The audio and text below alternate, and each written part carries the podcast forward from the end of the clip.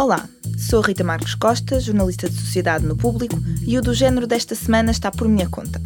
Trago uma conversa com a realizadora Erika Lust, que aos 41 anos é uma referência no mundo da pornografia feminista. A conversa aconteceu em Lisboa, no hotel onde Erika estava hospedada. Falámos sobre pornografia feminista, os problemas da indústria pornográfica e a importância de falar sobre o tema com crianças e jovens. Podem ler a entrevista na edição do P2 no dia 12 de agosto ou em público.pt. So, uh, how did it all start? How did it all start? uh, it's actually quite a long time ago, and it's. Quando é que tudo começou? Como é que começou? Foi há muitos anos. Começou no momento em que eu era só consumidora de pornografia, como muitas outras pessoas. Estava interessada em sexo e queria saber mais sobre isso. Eu era bastante jovem, estava nos meus primeiros anos da faculdade.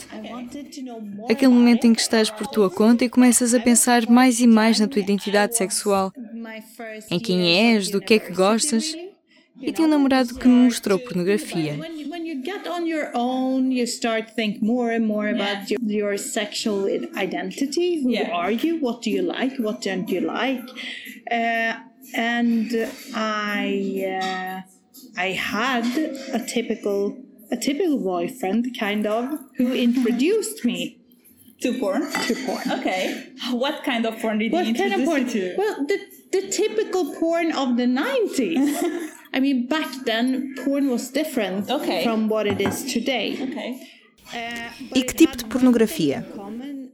A pornografia dos anos 90. Na altura, a pornografia era diferente do que é hoje, mas tem uma coisa em comum. A maior parte também era feita por homens e para homens. E tinha um aspecto muito mainstream.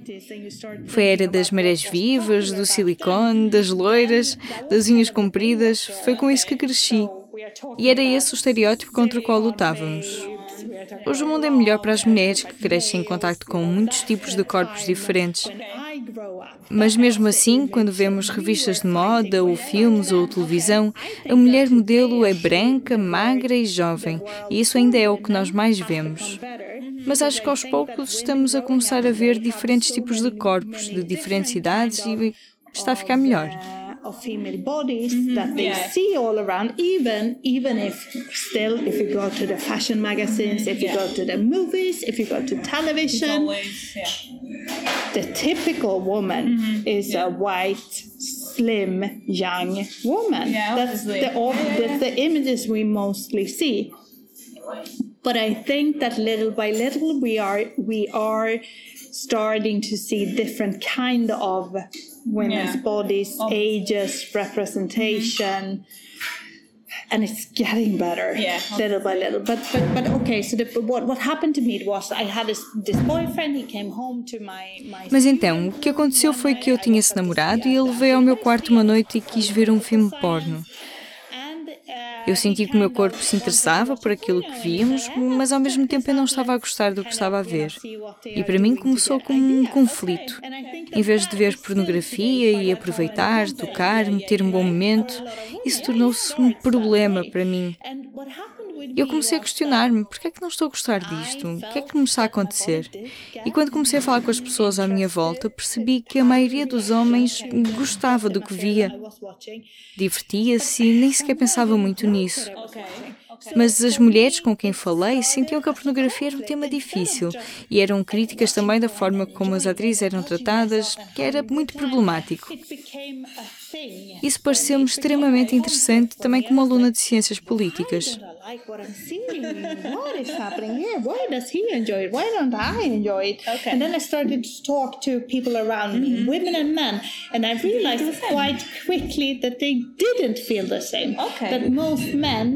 were enjoying porn, okay. having a good time mm-hmm. with it, not really thinking much about, about it. But yeah. much, but most women I talked to were feeling that porn was difficult, was critical, mm-hmm. that mm, they, you know, didn't treat the the actresses mm-hmm. the way they should. Yeah. That it was problematic, mm-hmm, mm-hmm. and that seemed extremely interesting to me. Partly probably because I was studying political. You were already aware of those kinds of issues? I was already a feminist. Já estava sensibilizada para este tipo de assunto? Eu já era feminista, já estava consciente das estruturas de poder na nossa sociedade. E era muito analítica, crítica. Era muito consciente. E em vez de desfrutar as imagens, comecei a analisar.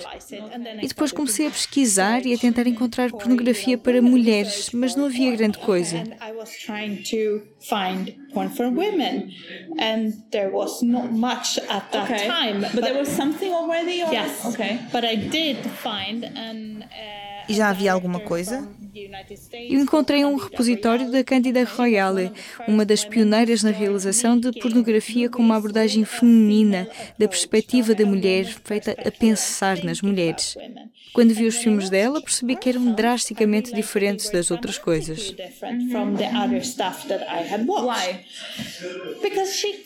Porquê?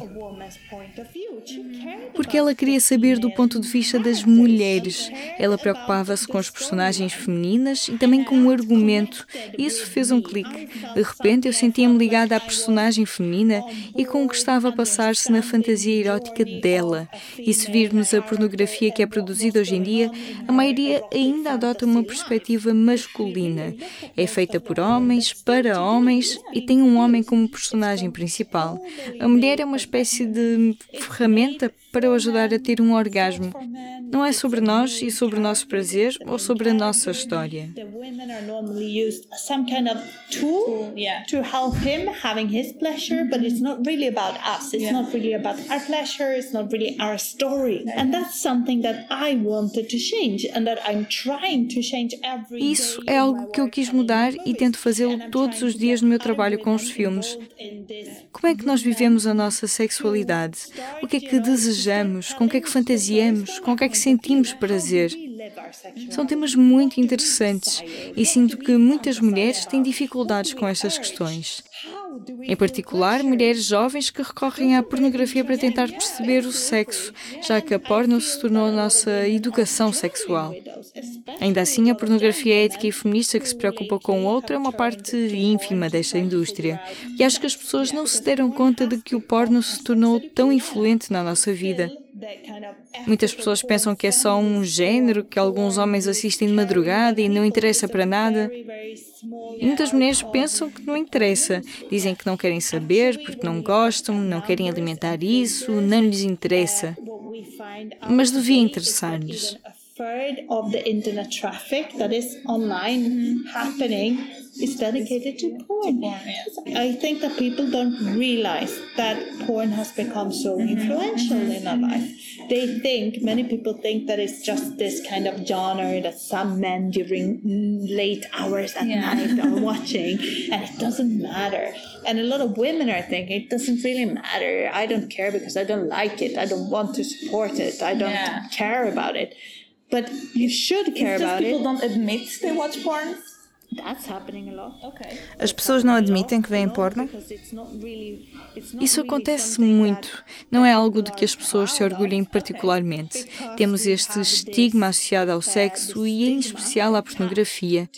A maioria das pessoas julga que a pornografia é algo sujo e mau e de que não deveriam gostar.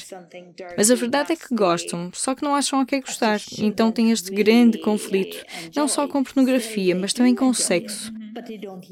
Muitas pessoas têm vergonha da sua sexualidade, das suas fantasias, dos seus fetiches, têm medo de que as outras pessoas as julguem e, mais do que isso, julgam-se a si próprias. Faz parte da cultura cristã católica.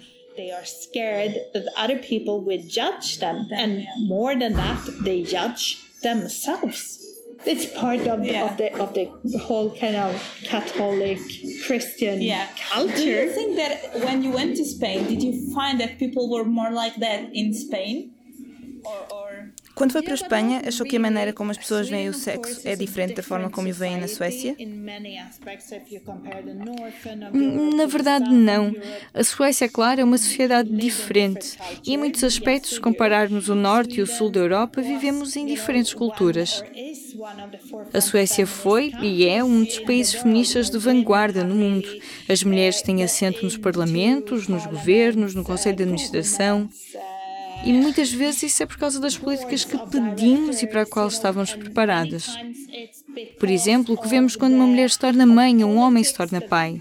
Quando o homem recebe a mesma importância que uma mulher no espaço de trabalho, porque não é só um problema da mulher que engravida e tem que ficar em casa com as crianças. É uma situação com a qual a sociedade tem que lidar. Quando um homem fica em casa e tem que cuidar da casa e das crianças, ele dá-se conta de várias coisas sobre como o mundo e a família funcionam e ele muda. E isso é parte de como uma sociedade realmente muda.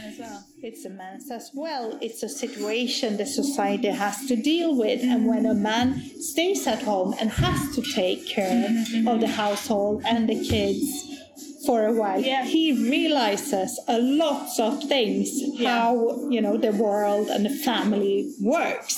Obviously. And he changed.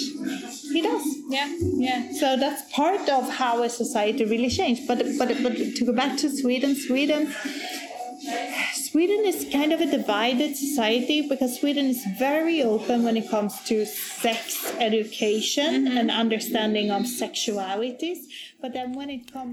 Mas para voltar à Suécia, é uma sociedade dividida, porque é muito aberta quando se trata da educação sexual e compreensão das sexualidades. Mas quando se trata de pornografia e prostituição e trabalho sexual, a Suécia é muito difícil para esse tipo de trabalhadores. Na Suécia, por exemplo, o trabalho sexual foi punido com o modelo nórdico. Significa que não é a trabalhadora do sexo que é punida, é quem compra. Mas é uma lei muito prejudicial para os profissionais do sexo. Este tipo de lei torna mais difícil o trabalho deles e os coloca em grande perigo. Eu compreendo a maneira como as pessoas estão a pensar quando acham que isso seria a coisa certa a fazer, mas não consegues pô-la em prática e a funcionar bem. A única maneira de ajudar os profissionais do sexo, na verdade, é descriminalizar toda a atividade. You can't put it in practice and how it works. The only way you can help sex workers, really, mm-hmm. if you want to do that, is decriminalization yeah. of the whole thing. Yeah. So you think uh, the way people view sex, I mean, it's Então a maneira como as pessoas veem sexo não é tão diferente na Espanha e na Suécia. Não acho que seja assim tão diferente. No que se refere à pornografia, acho que as pessoas são mais abertas em Espanha do que na Suécia. O movimento feminista na Suécia chegou bastante cedo e naquela altura as feministas eram contra a pornografia em todos os aspectos e elas definiram a trilha do como o movimento feminista deveria pensar. Mais tarde surgiram novos movimentos feministas que diziam que o sexo devia ser incorporado ao pensamento e ideias feministas e hoje até é uma ideia aceite, mas em alguns países como a Suécia ou França, onde o feminismo chegou muito cedo, acho que ainda são muito duras com isso.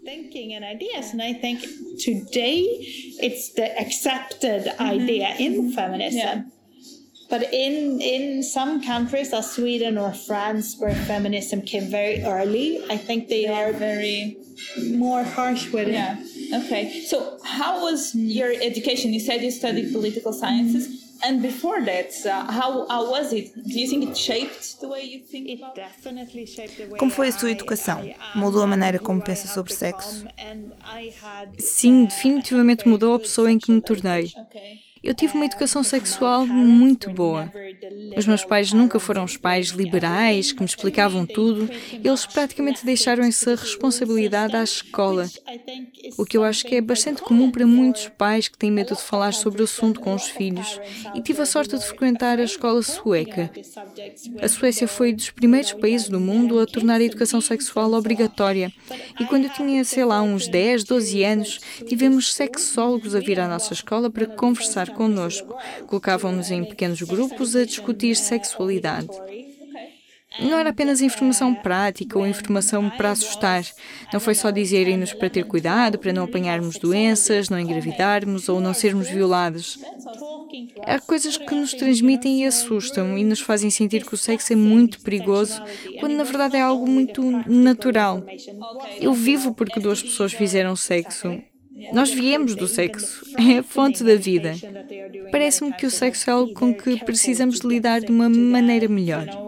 yeah. pregnant to get raped to all these things they, they put on us that scares us away and makes us feel that sex is something very dangerous mm-hmm, mm-hmm. when really it's something quite natural because yeah. i am here i live because two people had sex yeah.